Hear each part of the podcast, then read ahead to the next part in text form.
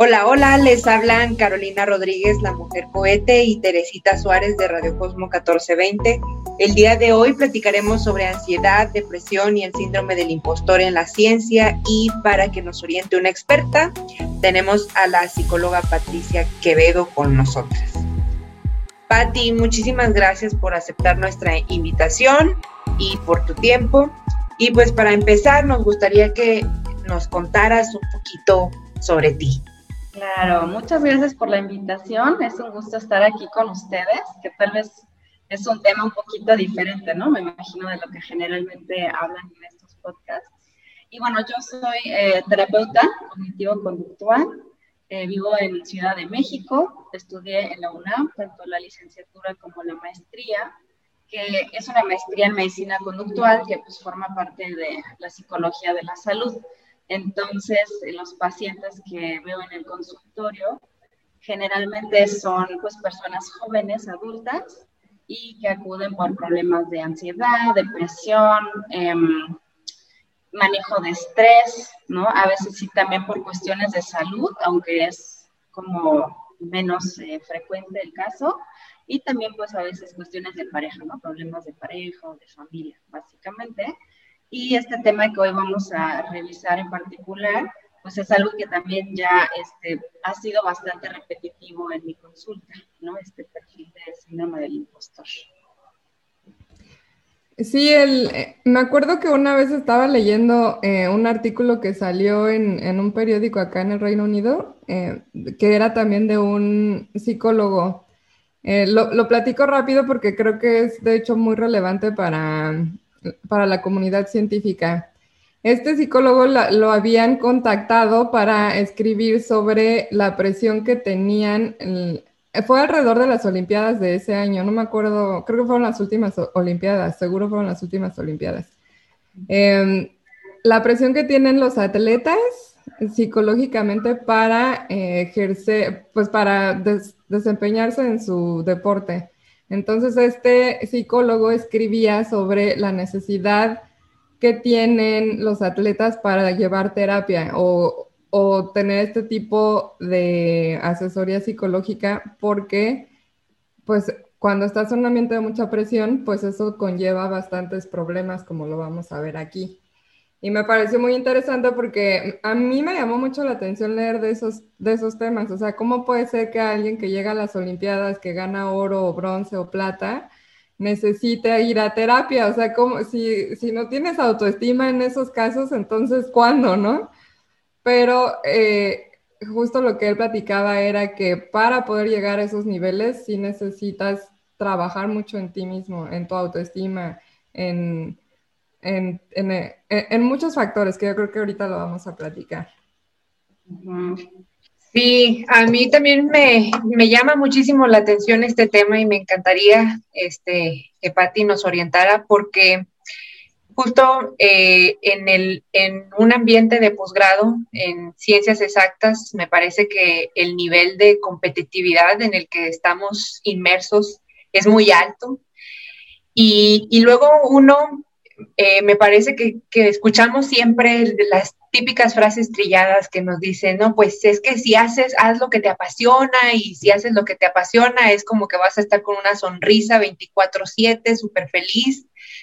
Y, entonces cuando, cuando ya estás trabajando en, en, por ejemplo, nosotras que pues somos astrónomas en estos ambientes de alta exigencia, de alta competitividad, pues a veces esto puede resultar ser eh, eh, de llevarte a problemas, ¿no? Problemas de, salud mental. Y, te, y te genera este conflicto de, bueno, pues es que todo el mundo dice que debo estar feliz, ¿no? Porque estoy estudiando astronomía, porque estoy eh, haciendo lo que me encanta.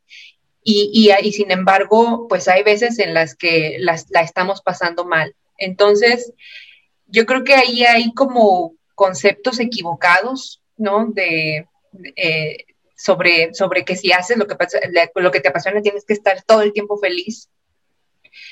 Yo creo que es, la vida es un poquito más complicada que eso y, y me parece que en estos tiempos se empieza a hablar un poco más de estos temas porque es algo que, que siento que sucede, que muchos estudiantes de posgrado lo viven pero que no se habla, ¿no? Que apenas creo que se empieza a hablar, se hace, hemos encontrado publicaciones en revistas como Nature de que ya se empieza a hacer investigación, se empieza a tomar, a tomar estos factores en cuenta en el desempeño de los estudiantes. Entonces, pues nos gustaría empezar por ahí contigo, de primero, pues, primero lo primero, ¿no? Definir qué son estos, estas cuestiones actuales de ansiedad, qué es la ansiedad, qué es la depresión y cómo la podemos identificar, cómo podemos saber si estamos viviendo realmente un problema como este o si solamente pues son episodios que, por ejemplo, como de tristeza, que yo siento que también hay ahí como ciertas confusiones de, de, estar triste no necesariamente significa, en mi, en mi opinión, no sé, ya nos dirás tú, Pati, que estás deprimido, ¿no? Exacto.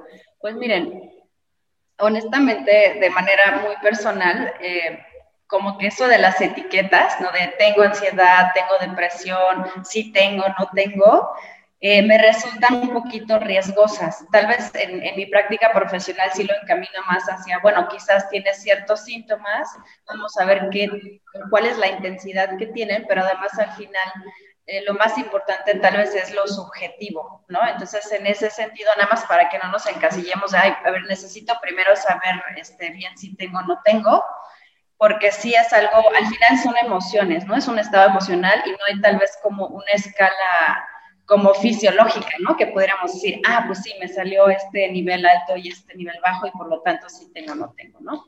Pero pues al final sí hay síntomas, ¿no? Este, que suelen ser bastante notorios, aunque podemos estar muy acostumbrados a ellos y pensar que pues, ya es algo normal, ¿no? Entonces, eh, en ambos casos son trastornos emocionales realmente muy comunes, ¿no? La mayoría de la población en algún momento de su vida va a presentar síntomas eh, de estos dos trastornos en el caso de la ansiedad, pues tiene que ver mucho con miedo, con inseguridad, con nerviosismo en la parte emocional. Fisiológicamente también eh, hay mucha tensión em, corporal, hay activación, ¿no? sobre todo en la parte cardiovascular. Eh, se pueden ya a la larga como presentar o instalar enfermedades, ¿no? Este, toda, toda la parte em, eh, gástrica, todo el aparato gástrico se puede ver fácilmente afectado, ¿no? Por, por ya estar todo el tiempo ansiosos.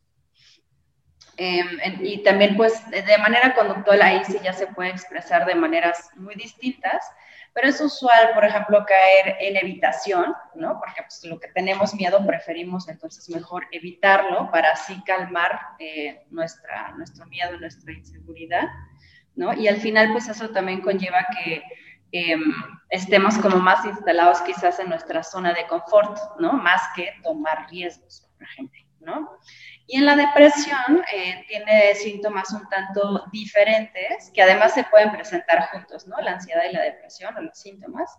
Pero bueno, en la depresión, pues sí es más eh, como en términos justo de tristeza, de desesperanza, ¿no? Como de falta de motivación. Ese es como un, un aspecto súper clave de que realmente ya nos cuesta mucho trabajo hacer las cosas del día a día y perdemos rapidísimo el interés o la energía, ¿no? Para estar haciendo las cosas como que nos pesa mucho, ¿no?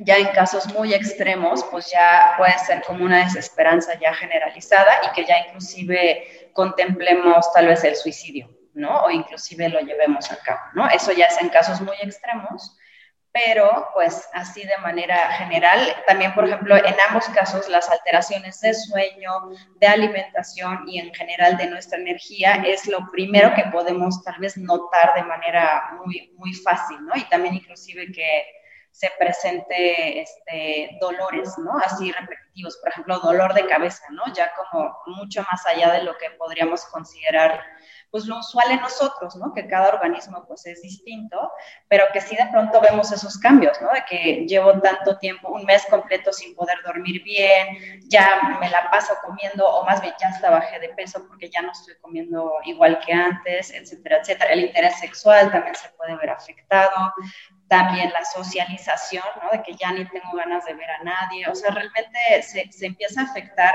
eh, pues muchas áreas de nuestra vida se empiezan a afectar por cualquiera de estos dos, o si se presentan juntos, que eso es usual, ¿no? Que, que ambos este, eh, tenemos síntomas de ambos, ¿no? Y que además hasta como que un poquito fluctúan juntos, pues realmente sí, al final eh, llega a ser algo muy desgastante, muy, muy desgastante para pues, estar en este, en este mundo que de por sí creo que es bastante exigente, ¿no? Y competitivo. Entonces, es una carga tremenda que traemos ahí, ¿no?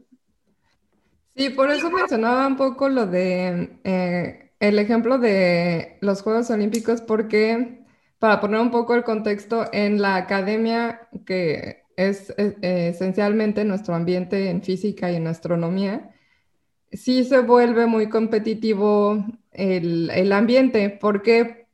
Porque, bueno, eh, brevemente, desde, no sé cómo haya sido la experiencia de Caro, pero en, en, mi caso, desde la facultad, era mucho, mucha presión pasar las materias.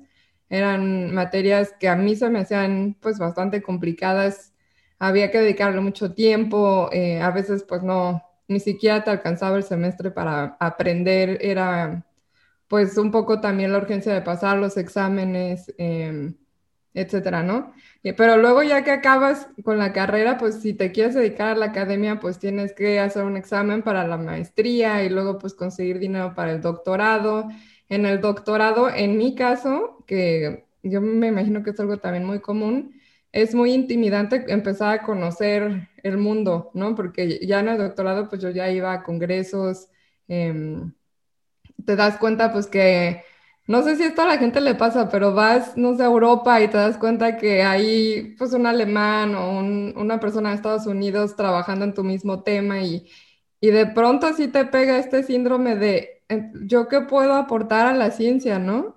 Eh, como por qué yo tendría algo que aportar si, si claramente hay gente que, se, que parece en la superficie, parece más capaz que yo.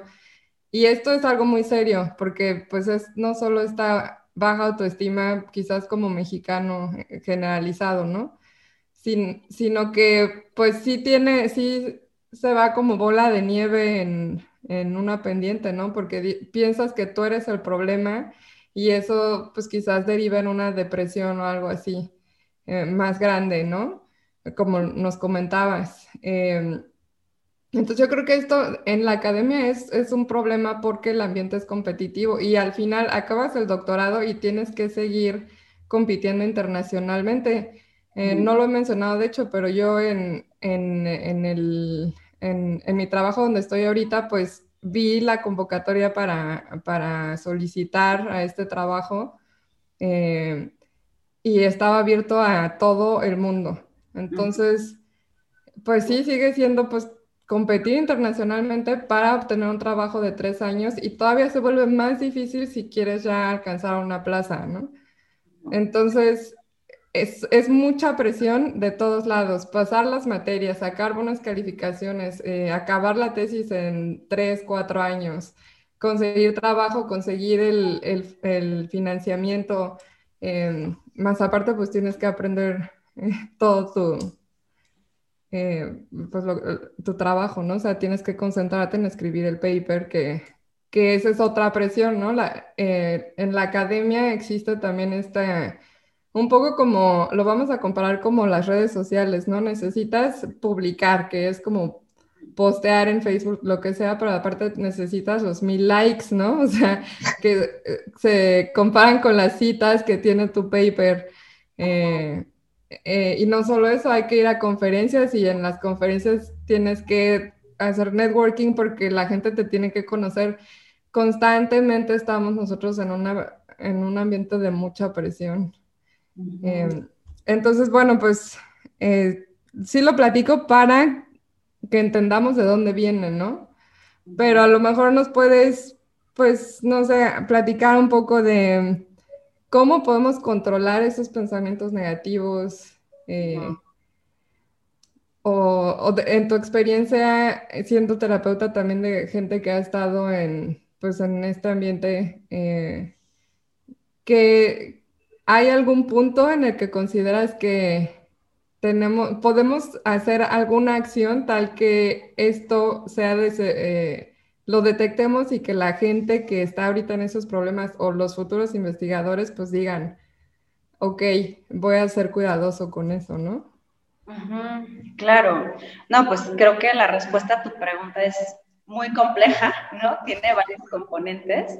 Entonces, quizás como para poderlo abordar de manera integral, yo empezaría como por explicar exactamente qué sucede, ¿no? Este, tú y yo ya conocemos un poco esta información de cómo eh, con el enfoque cognitivo-conductual, cómo conceptualiza a una persona, ¿no? Y esta persona pues interactúa con su ambiente. Entonces habría que ubicar primero que en el ambiente, como bien lo dijiste, pues hay ambientes ya hoy en día, aparte de que todo el mundo creo que está ya en, este, en un modo muy competitivo y de exigencia y de quién es mejor y siempre hay que ganar, ¿no? Todavía dentro de eso hay ambientes todavía aún más exigentes y donde la crítica está presente, ¿no? De manera pues muy tangible, no es como que algo que tú te estés imaginando, ¿no? Como justo los ejemplos que estás dando y donde hay evaluaciones, ¿no? Así reales, en donde el, el, resultado define, ¿no? Completamente tu futuro o qué consecuencia va a haber para ti. Entonces, como dices, ahí está la presión ambiental. Y ahora nosotros estamos dentro de ese ambiente y ya desde ahí se puede combinar, ¿no? Todos estos eh, estímulos ambientales con cuestiones ya más personales eh, que tienen que ver con cómo pensamos, ¿no? Que ese es también como un filtro muy importante entre la realidad y cómo yo al final pues la, percibo, ¿no? Y me manejo en esa realidad. Entonces, como bien dijiste, sí hay en, este síndrome del impostor eh, pensamientos pues que están enfocándose mucho más en lo negativo y, y sobre todo en minimizar todos los logros y todo lo bueno que yo sí puedo aportar, ¿no? Como tú dijiste, me pregunto, pues yo qué puedo aportar. Ahí está, ¿no? O sea, según yo no hay nada que aportar.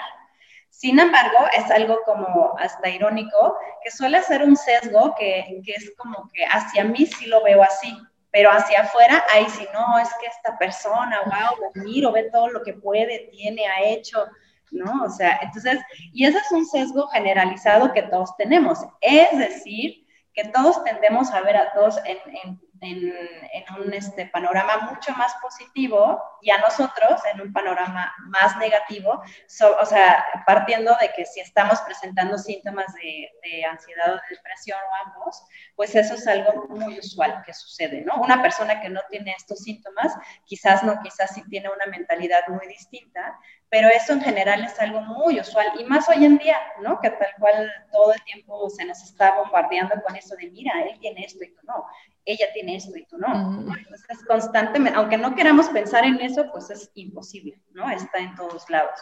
Entonces, por un lado, como dije, minimizamos eh, nuestros logros y eso sí, los fracasos o lo que según nosotros sería un fracaso que nos falta, en eso sí nos enfocamos totalmente. ¿no? Sí. Entonces, en ese sentido, lo primero que tenemos que aprender a hacer, y sí, obviamente yo este, recomiendo altamente acudir con un profesional para hacerlo, pero de inicio, o sea, ¿qué se va a hacer en una terapia, por ejemplo? Pues es justamente tratar de, de mover ese enfoque, ¿no? Que tenemos. Entonces, si estamos acostumbrados a minimizar los logros, pues ahora es a ver, encuentra tus logros y sácales el mayor eh, jugo posible, ¿no? Entonces, por ejemplo, una tarea que yo dejo comúnmente en terapia es, vas a hacer un diario de logros, ¿no? Todos los días, al final del día te vas a preguntar, ¿qué fue lo que logré hoy? Y lo que encuentro mucho es que, eh, pues, tenemos toda esta autocrítica en la que nos decimos, no, pues hice 50 cosas, pero todas esas son pues obligaciones, es algo básico, eso no cuenta, ¿no? Así como que ya tenemos la expectativa de que un logro real, pues tiene ciertas características y ya de entrada entonces este, se eliminan muchos de los logros que día a día realmente sí estamos em, teniendo, ¿no? Obteniendo, y tal vez algo que ayuda entonces a, identificarlos más fácilmente, porque suena como una tarea sencilla, ¿no? Haz un diario de tus logros, pero si según tú nunca tienes logros, pues no es como tan fácil, ¿no? Entonces algo que puede ayudar es justamente como preguntarnos, bueno, ¿qué cosas tal vez eh, me resistí a hacer hoy, ¿no? O sea, tal vez tenía ganas de ni bañarme, ni arreglarme, ni, ni este, vestirme, ¿no? Tal vez ni tenía ganas de tender mi cama, pero todo eso sí lo hice. Por lo tanto, entra en categoría de logro, ¿no? Pero podemos fácilmente decir, ay, no, eso es básico, eso es como de las cosas que hay que hacer y punto.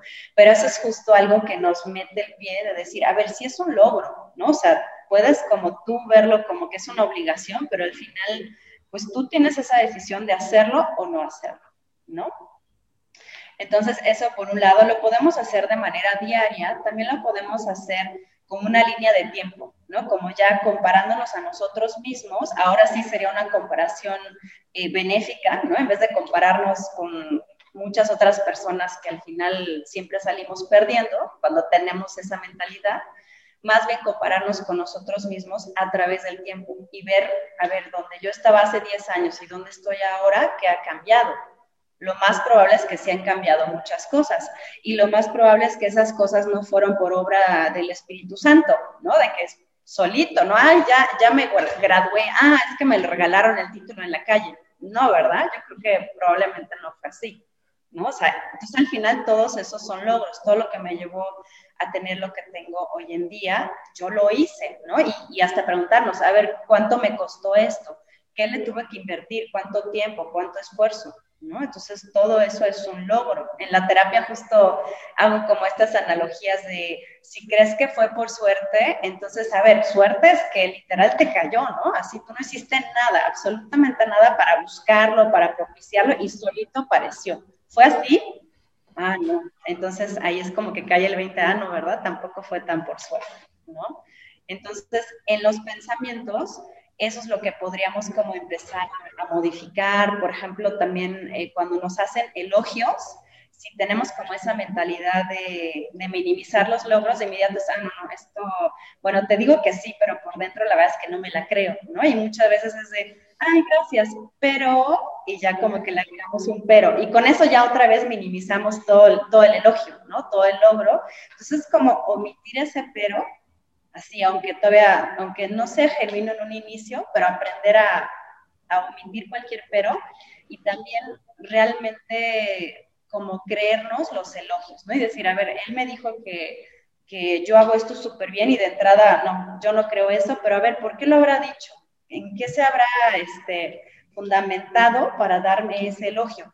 y muy usual es pensar, ah, no, pues es que lo dijo por compromiso, nada más como por hacer conversación, ¿no? Siempre podemos tener ese tipo de racionalizaciones que son justo las que mantienen todo este círculo vicioso, pues tratar de ya no caer en eso, ¿no? Porque si no, pues siempre vamos a seguir igual con esa mentalidad, sino decir, bueno, realmente de dónde sacó ese elogio, ¿no? Y tratar de empezar a creérmela y también pues con evidencias, ¿no? De que sí, ¿verdad? Esto me lo dijo porque yo hice tal, ¿no? En fin, hay realmente como, como muchas estrategias en ese sentido. También una que me encanta es como preguntarnos cuando nos sentimos así mal, ¿no? Frustrados por algo que, que, no, o sea, que sentimos justo que somos como inferiores o, no, no merecemos lo que nos está pasando, que realmente como es en el síndrome del impostor, ¿no? Sentimos que que no corresponde, ¿no? Lo que estamos eh, obteniendo con lo que realmente somos. Entonces ahí también preguntarnos, bueno, ¿y, ¿y, podría yo ser peor? ¿No? O sea, ¿podría yo compararme más bien no tanto con los que considero que están mejor que yo, sino con los que están peor que yo, ¿no? Y si nos vamos a, a estudiantes de posgrado, pues de entrada todas las personas que ni siquiera tienen carrera universitaria o que no tienen posgrado, pues son justo los que los que ya no están en la competencia, pero nunca nos fijamos en ellos, ¿no? Ellos no nos interesan, nos interesan los que siguen la competencia y sobre todo los que van adelante de nosotros, ¿no? Entonces es como empezar a, ampliar la perspectiva, ¿no? El panorama de no solo fijarnos en lo que al final además, pues, nos hace sentir peor, ¿no? Sino que sí ampliar el panorama y decir, bueno, es que siempre va a haber alguien mejor y siempre alguien peor, ¿no? Y yo también siempre puedo hacer las cosas peor, ¿no? Nada más que me suelo fijar en lo que pude haber hecho mejor, ¿no? Sí, yo estoy totalmente de acuerdo, identificada con todo lo que acabas de decir. Me parece muy interesante desde el principio de lo que mencionabas de, tener un poco de cuidado con las etiquetas, ¿no? De etiquetar, tengo ansiedad, tengo depresión, que eso también es algo que a veces me conflictúa un poco, que escucho mucho, ¿no? De, eh, sobre todo también porque, no nada más en mi propia experiencia, sino porque pues convivo con muchos jóvenes y, una compañera, una amiga también me decía, que también es eh, psicóloga, me decía que, que, tenía mucho cuidado con eso en, terapia, de, de no, como no dar un diagnóstico, ¿no? De tienes ansiedad, porque también, no sé, yo creo que a veces hay que tener cuidado con eso, en cómo la persona eh, lo puede manejar para que no luego pueda ser utilizado porque no puedo hacer esto porque tengo ansiedad, no puedo hacer esto porque tengo depresión, ¿no? Que no sea un tomado como, no sé, no me gustaría decirlo, pero como pretexto para no hacer las cosas, ¿no? Eso se me hace súper interesante. Y, también lo que se me hizo súper interesante de lo que comentas es que, que eh, yo creo que ahora las cosas están empezando a cambiar, ¿no? En, mi, yo me acuerdo cuando tenía como 15, 20 años, hablar de, salud mental, de ir con un psicólogo, era, era no, eso es para locos, ¿no? Para gente que está loca o algo así. Era lo que yo escuchaba en, mi círculo y en esas épocas. Y yo creo que ahora la conciencia eh, está cambiando y, es algo muy importante, sobre todo que se reconozca en, las instituciones donde uno trabaja, ¿no? Donde estamos estudiando, de que sí es una realidad, porque como lo mencionabas ahorita, son cosas que quizás evaluar a un alumno o ver a un, a un estudiante de posgrado decir, bueno, está con un problema de depresión o algo, no se ve, quizás puede que no lo vea, quizás sea que lo esté ocultando, pero eh, me parecía muy interesante que, que, mencionas que son cosas que se manifiestan también físicamente, que, son, que no nada más se vive en la mente, sino que te afecta físicamente ya sea, no sé, algo que he escuchado mucho es eh, colitis, eh, de ese tipo de cosas, ¿no? Porque por alguna razón, no sé por qué lo concentramos en el estómago, eh, ese tipo de cosas. Y, y, algo que también me llama mucho la atención es por qué ahora siento que es, es por qué ahora que lo hablamos mucho más, que lo hacemos más visible estos problemas, o por qué ahora nos están ocurriendo más. Algo que yo he leído, no sé si mis fuentes son confiables o no, pero es que mucho afecta que estamos, el mundo está muy conectado, como que evolucionamos, está todo cambiando todo el tiempo muy rápidamente y además las redes sociales también nos, dan esta idea de que todo es instantáneo, todo es rápido, ves la vida perfecta de todo mundo muestra la, parte perfecta, ¿no? De uno como estudiante de posgrado puede decir, bueno, pues yo aquí tengo que quedarme estudiando este, las 24 horas, no sé, estoy encerrado en un laboratorio, porque también es otro aspecto y que yo considero que, que también es una problemática. Tere ahorita lo decía que ella lo, empezó como a vivirlo desde la facultad. Yo, yo siento que no tanto desde la facultad, sino más bien desde el posgrado y creo que una gran parte era eh, que la facultad me sentía muy, era muy, em, había mucho compañerismo, siempre estaba como acompañada eh, y en el posgrado siento que es un poco más individual el asunto, ¿no? Es una lucha más individual porque somos menos. Cada vez, conforme vas a más altos niveles, es menos la cantidad de gente y esas personas con las que convives son tu competencia directa. Entonces, siento que se vive como más individual el asunto y yo creo que eso hace que el problema se magnifique o se, o se presente por seguro en, esos niveles más altos. Y, conforme también lo, otra cosa, otro aspecto que mencionaste que también se me hace muy interesante, todo me, se me hace muy interesante. A mí este tema me, llama mucho la atención, me apasiona porque, porque, porque, porque se ve, ¿no? Se ve que realmente afecta a las personas, afecta el desempeño, la armonía que puede uno tener en los ambientes de trabajo. Y este, es esto de confundir con la, con la humildad, el síndrome del impostor, ¿no? De minimizar tus cosas y de si alguien te hace un halago, no, pues es que es porque porque estaba ahí en el momento correcto, no, no porque, bueno, yo, lo yo busqué ponerme ahí en ese momento y por eso se dio la oportunidad, tuve la inteligencia de tomar esa oportunidad en ese momento adecuado. O siempre estamos minimizando y ahí sí me gustaría comentar una anécdota personal que me sucedió respecto a eso. Y es que cuando yo estaba, eh, cuando iba a terminar el, doctorado, eh, estaba ya, yo estaba trabajando, yo, yo soy de acá de Monterrey, estudié el posgrado en Morelia y me vine, estaba ya trabajando acá en Monterrey, entonces nada más iba a tomarme un día de mi trabajo y el, el, fin de semana para ir a Morelia a presentar mi tesis de doctorado. Fue un momento muy estresante porque pues era estar con el trabajo y con la presión del, de la tesis, entonces era, era, era muchísimo lo que había que manejar. Y les dije a mis alumnos, ¿no? Les dije, hoy, este, el viernes, este viernes no vamos a tener clase, lo vamos a reponer después porque pues tengo que salir de viaje porque voy a presentar mi tesis de, doctorado. Y pues me fui a Morelia. Entonces ya fue el viernes, todo fue súper rápido, presenté el examen, me regresé y al, día siguiente, bueno, al, lunes siguiente, pues ya me tenía que presentar yo a, las clases con mis alumnos. Y pues ya iba yo dirigiéndome a, a mi salón de clases y entro y fue algo muy bonito este, entré y todo el grupo empezó a aplaudir. No, todo el grupo empezó a aplaudir de, de, felicidades, doctora, nueva doctora y cosas así. Y algo que me he puesto a recordar de eso es que yo no me permití apreciar ese momento.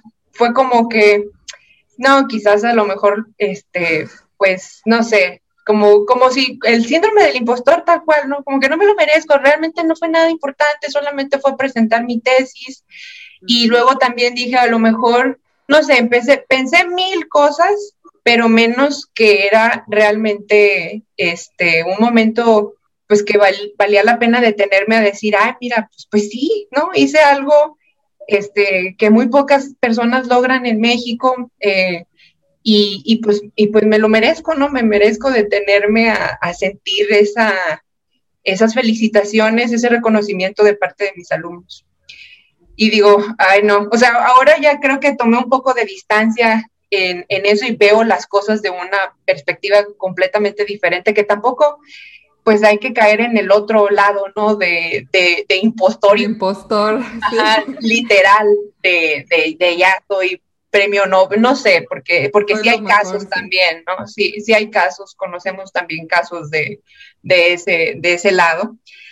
Pero pues sí, es un tema sumamente, sumamente interesante y que, que sí, yo creo que vale la pena comentar porque, porque lo veo, yo pensaba cuando estaba en el posgrado que era una cuestión de ese ambiente nada más, del ambiente de, de, de maestría, doctorado, de la astrofísica, de la ciencia y nada más Ahora que soy profesora me doy cuenta que no es así, ¿no?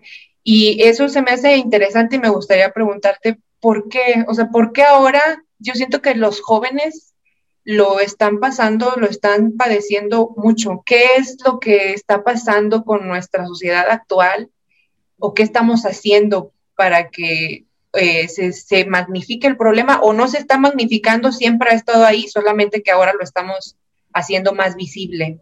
No sé qué opinas tú.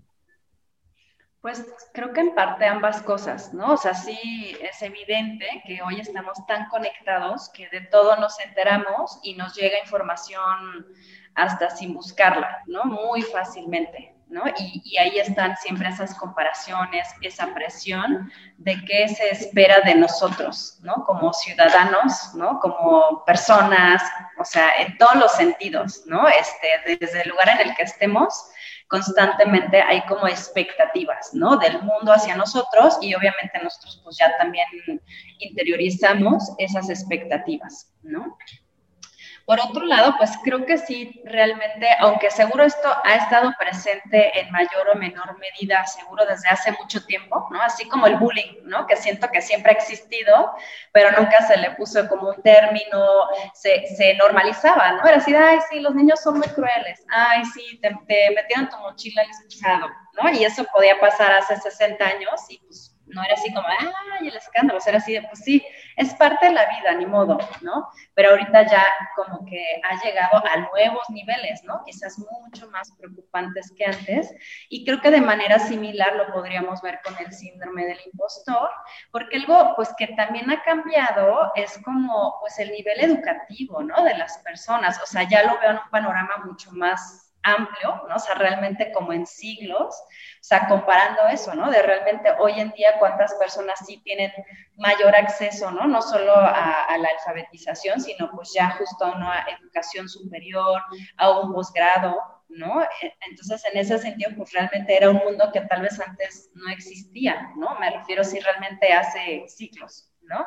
Entonces, seguramente ellos tenían sus propias presiones de tengo que sobrevivir, este, tal vez no, no hay este, acceso a la salud, o sea, muy diferente, ¿no? Quizás también el mundo, otras cosas creo que siguen presentes, pero en ese sentido, pues realmente sí, em, esa presión, esa competitividad, creo que cada vez sí se ha hecho como, este, más fuerte y además como cada vez más, más presente, ¿no? Más accesible. Realmente sí es algo que vemos. Inclusive en, pues no sé, en las películas, en las series, o sea, aunque no sea nuestro mundo, aunque no conozcamos eso, pues ya, ¿no? Es como que podemos entrar a cualquier mundo y conocer de ello, ¿no? Por ejemplo, siento que un campo que también tiene muchísima exigencia y presión es la carrera de medicina, ¿no? Y hay muchísimas series acerca de eso, donde realmente se denota, bueno, como que con su filtro de Hollywood, pero sí se denota también toda la presión que conlleva,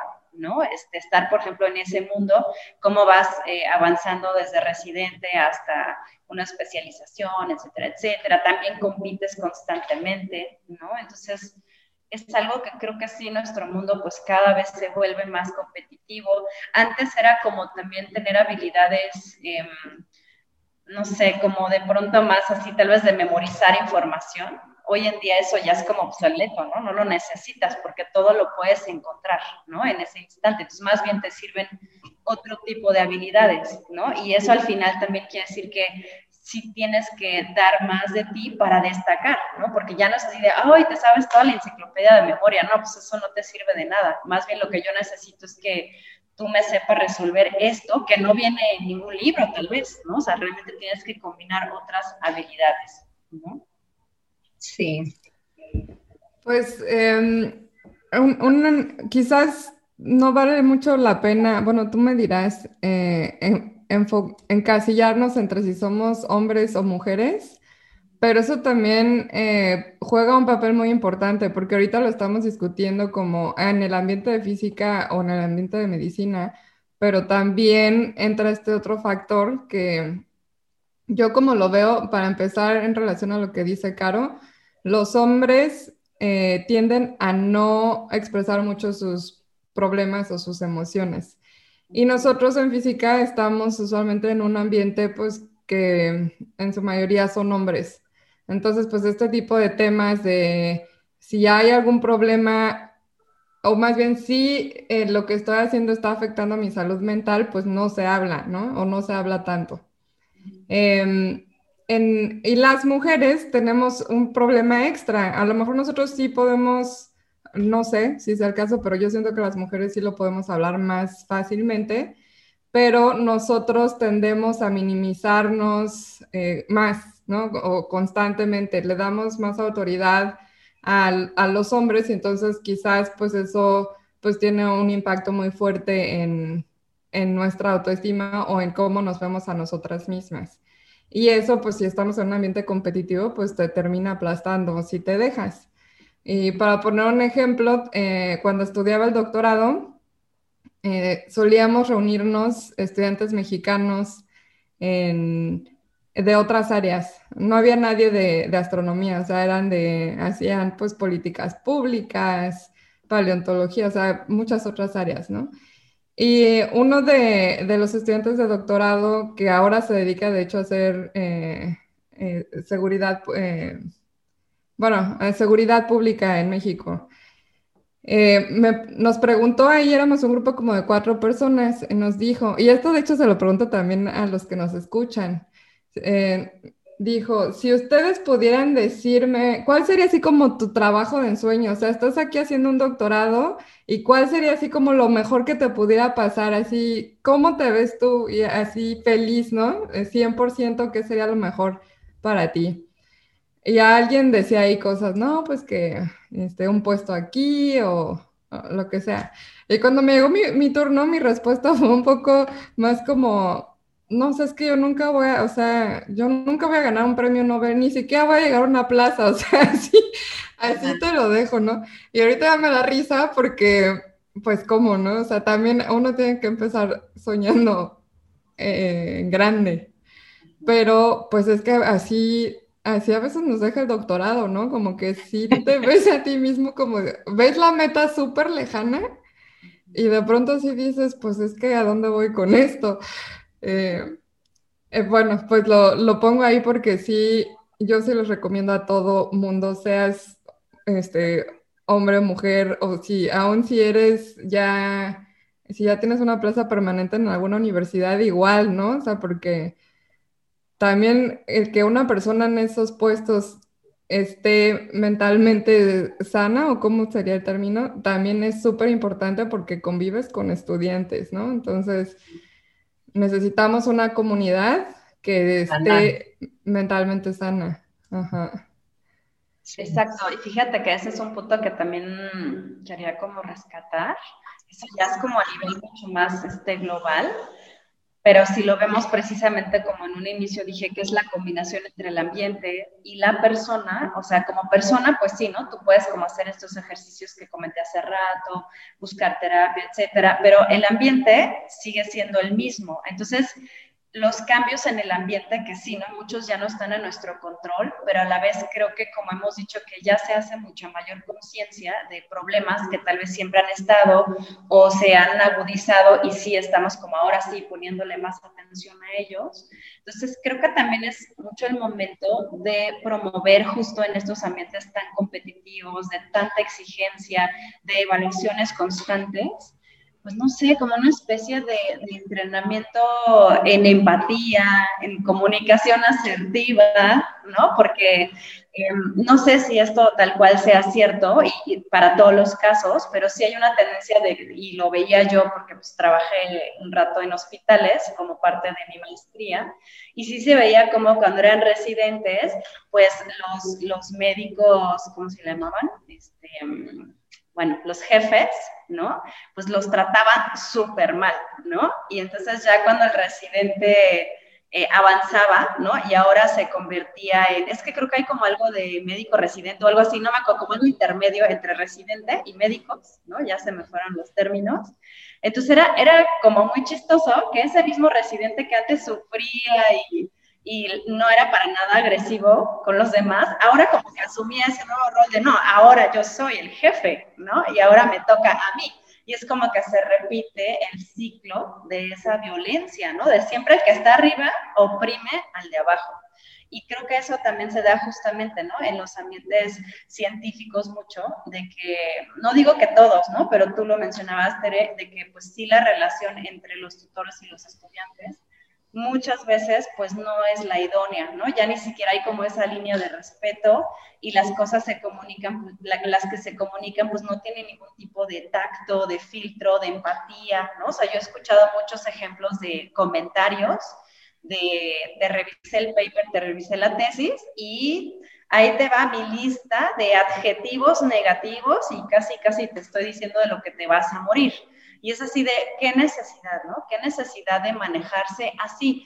Que no puedes simplemente decir, oye, aquí esto te faltó, esto te sobró, corrígelo por favor. No sería suficiente con eso, así como en cualquier otro ámbito de la vida, ¿no? Creo que así como no lo quisiéramos de una pareja, ¿no? Que nos hable de esa forma, o de una amiga, ¿no? O así de cualquier interacción social, o sea, porque en ciertos ámbitos se vuelve algo como ya normal no debería de serlo, ¿no? Así como, como, bueno, hoy en día todavía existe, pero antes estaba mucho más marcado, pues todo ese rol tan machista, ¿no? Y, la opresión de la mujer, ya hemos avanzado mucho, pero siento que es ahora también en este tema como realmente empezar a hacer esos cambios, esa concientización y esa sensibilización de parte de, todos los eh, involucrados, ¿no? que es desde el ambiente y también la persona que está dentro de ese ambiente, ¿no? Cada quien lo que le toca, ¿no? Lo que le corresponde. Sí, sí, de verdad esos ambientes tóxicos no son normales y hay lugares donde eso no pasa,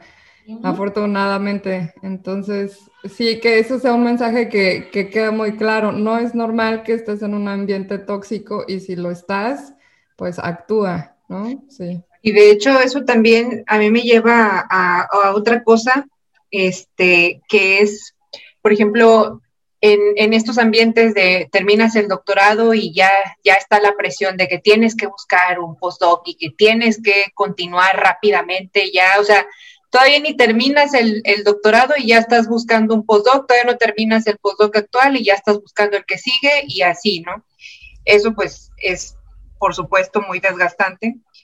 Y, yo creo que con respecto a lo que decías de, pues, detectar el ambiente en el que estás, que el ambiente también influye, hay, yo he visto en algunas convocatorias, sobre todo, por ejemplo, en México, aquí en CONACIT, que te dice, bueno, puedes aplicar a este postdoc si tienes eh, menos de tres años eh, que te hayas dado de, de, descanso, ¿no? Entre que terminaste el doctorado y que empiezas tu nuevo trabajo de postdoc siento que en muchos lugares o por, o por mucha gente del área eso luego es medio mal visto, ¿no? De, se dio un break, dejó de publicar un año, no sé.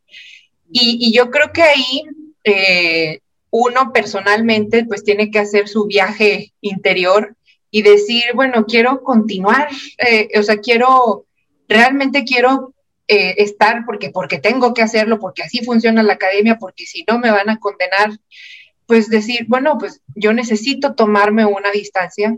Yo creo que no está mal decir un año, ¿no? Necesito también, yo creo que es un ejercicio saludable, porque si ya vienes cargando con todas estas cosas de que, no, pues en realidad no, no aprendí tanto o no soy tan bueno o, no tengo tantas habilidades, si te tomas como que un, un, break y, incursionas en otros lados, te das cuenta de, de cuán valorado puede ser, cuánto puedes aportar en, otros ambientes, no necesariamente casarse con el ambiente académico, ¿no? La industria, muchas, muchas cosas puede hacer una persona con, con un doctorado. Porque, porque si no, nunca es suficiente, ¿no? Es, no, es que yo he escuchado, ¿no? De, de amigos, colegas, de, es que, es que no tengo las herramientas todavía, necesito hacer el siguiente, el, el, doctorado bueno, ya haces el doctorado, es que no tengo las herramientas todavía, necesito hacer un postdoc, bueno, ya tienes un postdoc, no, es que todavía no, necesito el otro postdoc, entonces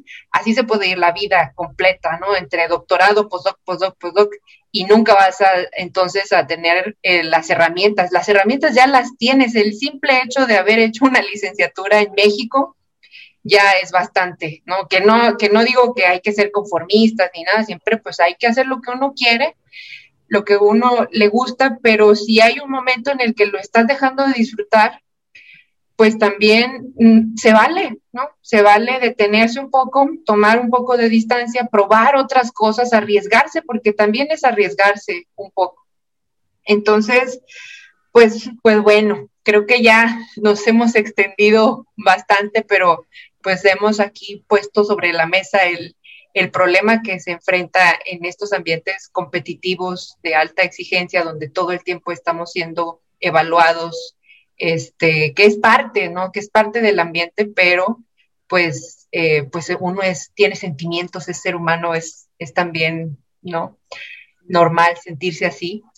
Y, y pues algunas eh, ya nos has comentado, Pati, pues algunas propuestas que, podemos hacer. Y el primer paso, pues yo creo que cuando ya uno se siente sobrepasado, pues hay que, hay que recurrir y eh, ser sinceros con uno mismo. Si tenemos esta formación científica, pues si podemos, si tenemos la formación científica y la capacidad de crítica hacia, hacia nuestro trabajo, hacia la ciencia, pues yo creo que también podemos utilizar esa habilidad para para con nosotros mismos, pero en una crítica constructiva de ver a ver qué tengo, qué me falta, qué necesito y pues darse la oportunidad si consideramos que, necesitamos orientación o apoyo externo. Este, pues, no sé, Teresita, ¿tú quieres agregar algo más, preguntar algo? Pues no, le, cedo a Pati la palabra si quieres decir algún como final remarks. Pero pues sí, eh, si nos escucha gente que está igual en un ambiente académico, pues yo sí les quiero decir, eres suficiente, ¿no? Con, y tienes mucho que aportar a la sociedad. Siempre todos tenemos algo que aportar. Entonces... A mí me causa mucho ruido cuando escucho en, en más gente más joven que va empezando, ¿no? Que dice, es que yo quiero ser alguien en la vida. Y yo creo que ya eres alguien en la vida, ¿no? O sea, el simple hecho de, estar aquí, ya eres una persona valiosa, ya eres alguien. Entonces, eso, esas frases que venimos luego arrastrando desde mucho tiempo, eh, a veces como que necesitamos manejarlas de otra manera. Ajá, exacto. Igual justo yo, tal vez como conclusión final, quisiera regresarme a esta parte más que nos toca eh, personal, ¿no? Para protegernos. Hay un, hay un término en la terapia cognitivo-conductual que es inoculación al estrés, ¿no? O sea, siento que es como realmente podernos inocular ante ese ambiente que está lleno de toxinas, ¿no? Básicamente, o sea, necesitamos una vacuna para que no nos genere la misma reacción, como si no tuviéramos la vacuna. Entonces, en ese sentido, eh, regresando a lo que podemos hacer eh, de manera más personal, es justo lo que ustedes están comentando, ¿no? O sea, revisar muy bien cuáles son mis expectativas y mis exigencias, ¿no? Acerca de mis metas, de quién debo ser yo en la vida ver de dónde salieron, porque a veces hasta pues es una idea que de algún lugar la tomé y ya ni la estoy cuestionando, ¿no? Y es así de yo tengo que, eh, espacio en blanco, póngale lo que quieran, pero ya, es así como algo de tengo que hacerlo, debo hacerlo, no hay de otra. Y lo cierto es que sí, sí hay alternativas, sí hay otras posibilidades. Lo importante aquí es que pues estemos satisfechos, ¿no? Con nosotros mismos. Eso al final creo que es lo que más importa. Entonces, ¿para qué hacer algo que todo el tiempo estoy sufriendo y sufriendo y sufriendo para una meta que cada vez se aleja más, ¿no? Como bien lo dijeron, no se acerca, sino que se aleja y se aleja más. Parece inalcanzable prácticamente. Entonces, ¿para qué seguir ahí? O, o si quiero seguir ahí, pues entonces, ¿por qué no mejor cambio un poco también mi perspectiva para que no sea tan duro, ¿no? Todo el proceso y por el otro lado, también ahí lo mencionaban, de equilibrarlo, ¿no? De que no sea eso lo que, lo que sea toda mi vida solo gira en torno a eso, sino también en qué otras cosas soy bueno, todo lo que es totalmente diferente a la academia, y seguramente tengo muchas cosas en donde yo me siento bien haciéndolas, en donde incluso, inclusive puedo aportar algo y eso al final me nutre y también equilibra todo el desgaste que puedo tener en, en esa área que sí es de alta exigencia y depresión. Y entonces eso es lo que otra vez me recarga mi energía y hasta es como un salvavidas de decir, bueno, si en esto de plano no la voy a hacer, pues no es lo único que tengo en la vida, ¿no? O sea, tengo muchas otras cosas y enfocarme más en eso, ¿no? O sea, realmente darme cuenta de todo lo que tengo, porque sí, somos todo un paquete de cosas, ¿no? Entonces, analizar muy bien qué es lo que hay ahí en nuestro paquete. Sí, sobre todo eso que dices, ay, yo me puedo seguir extendiendo con este tema, pero eso que dices de, de que no lo es todo, ¿no? Porque también una cosa que yo he escuchado mucho que, no estoy segura que solamente sea en México, pero pues sí, pues es lo de donde más la he escuchado, es con esta idea de que es que como es algo que, que, es muy exigente y que te gusta, pues por eso trabajamos hasta en sábado y domingo y estamos las 24 horas metidos y eso yo creo que no es tan cierto, ¿no? Eh, a mí me sorprendía, por ejemplo, una vez que estuve de visita en donde está Tere ahora, bueno, en, en ¿no? Donde está Tere ahora, en, el Reino Unido. Y me, me, llamaba muchísimo la atención, era de cómo. O sea, a las 5 de, estábamos en Oxford, en Oxford y a las 5 de la tarde todo estaba cerrado. Las tiendas, la, tiendita, ¿no? Así de que, o sea, que aquí la gente no trabaja o, o, entonces, ¿qué onda, no? Pues deberían de estar trabajando, ¿no? Era mi pensamiento eh, al principio, pero digo, pues no, o sea, porque no nada más es la academia, tu, tu, tu persona, ¿no? E, eres, eres muchas cosas, haces muchas cosas, también tienes una familia, las cosas que te gustan hacer, tu pareja, tus amigos, y yo creo que cuando estamos en ese ambiente, dejamos casi todo de lado por estar, dar el 100, ¿no? De es que me tengo que esforzar y es que me tienen que ver que me desvelo, que estoy aquí sábado y domingo para que sepan que sí me esfuerzo. Y yo creo que eso es totalmente, totalmente inadecuado, ¿no? Pero bueno, pero bueno, ya, ya no quiero eh, seguir diciendo más anécdotas porque si no... No, muchas gracias, Patti, por acompañarnos. Eh, tiene que haber capítulo 2 porque... Sí, continuará, ¿no? Continuará. Pero ha estado súper padre la plática. Hemos aprendido mucho. Ojalá a mucha gente le sirva. Gracias, Caro, por otro episodio más. Gracias, Teresita. Muchas gracias, Pati. Ojalá que sí haya segunda parte. ¿Te gustaría dar así como algunos datos de cómo te contactan o algo? Pueden contactar en el siguiente correo. Yo, la verdad, redes sociales no manejo por salud mental. Eh, mi correo es eh, en todo en minúsculas, p quevedo cubillos arroba gmail.com. De todos modos, ahí sí lo pueden después anotar para que sea. Es P Quevedo Cubillos. Cubillos. Cubillos con C-U-B-I L O S. O sea, para, para poder dejarlo en el episodio, ¿no? La gente que esté interesada en contactarte, pues eh, pueden contactar a Patti en el correo P Quevedo Cubillos, arroba, ¿qué me dijiste, Patti? Gmail.com arroba gmail.com. Perfecto. Muchísimas gracias, Pati, por tu tiempo. Ay, a ustedes, fue un gusto. Muchas gracias por invitarme. Gracias, nos vemos. Muchísimas gracias por escucharnos. De verdad esperamos que eh, los temas que platicamos en este episodio les puedan ser de ayuda en su día a día. También los invitamos a seguirnos en nuestras cuentas de Anchor FM, Spotify, iTunes, Google Music, en cualquiera que sea su distribuidor de podcast favorito. También nos encuentran en las redes sociales, en Twitter como arroba radiocosmo 1420. A la doctora Teresita Suárez la encuentran en Twitter y en Instagram como arroba DR Suárez y a una servidora como arroba la mujer cohete en todas las redes sociales. Si tienen dudas o comentarios sobre algún tema que les gustaría escuchar, pueden mandarnos mensajitos directamente en las redes sociales o también pueden mandarnos mensajitos de audio en nuestra cuenta de anchor.fm diagonal Radio Cosmo 1420. Nos vemos la próxima. Bye bye.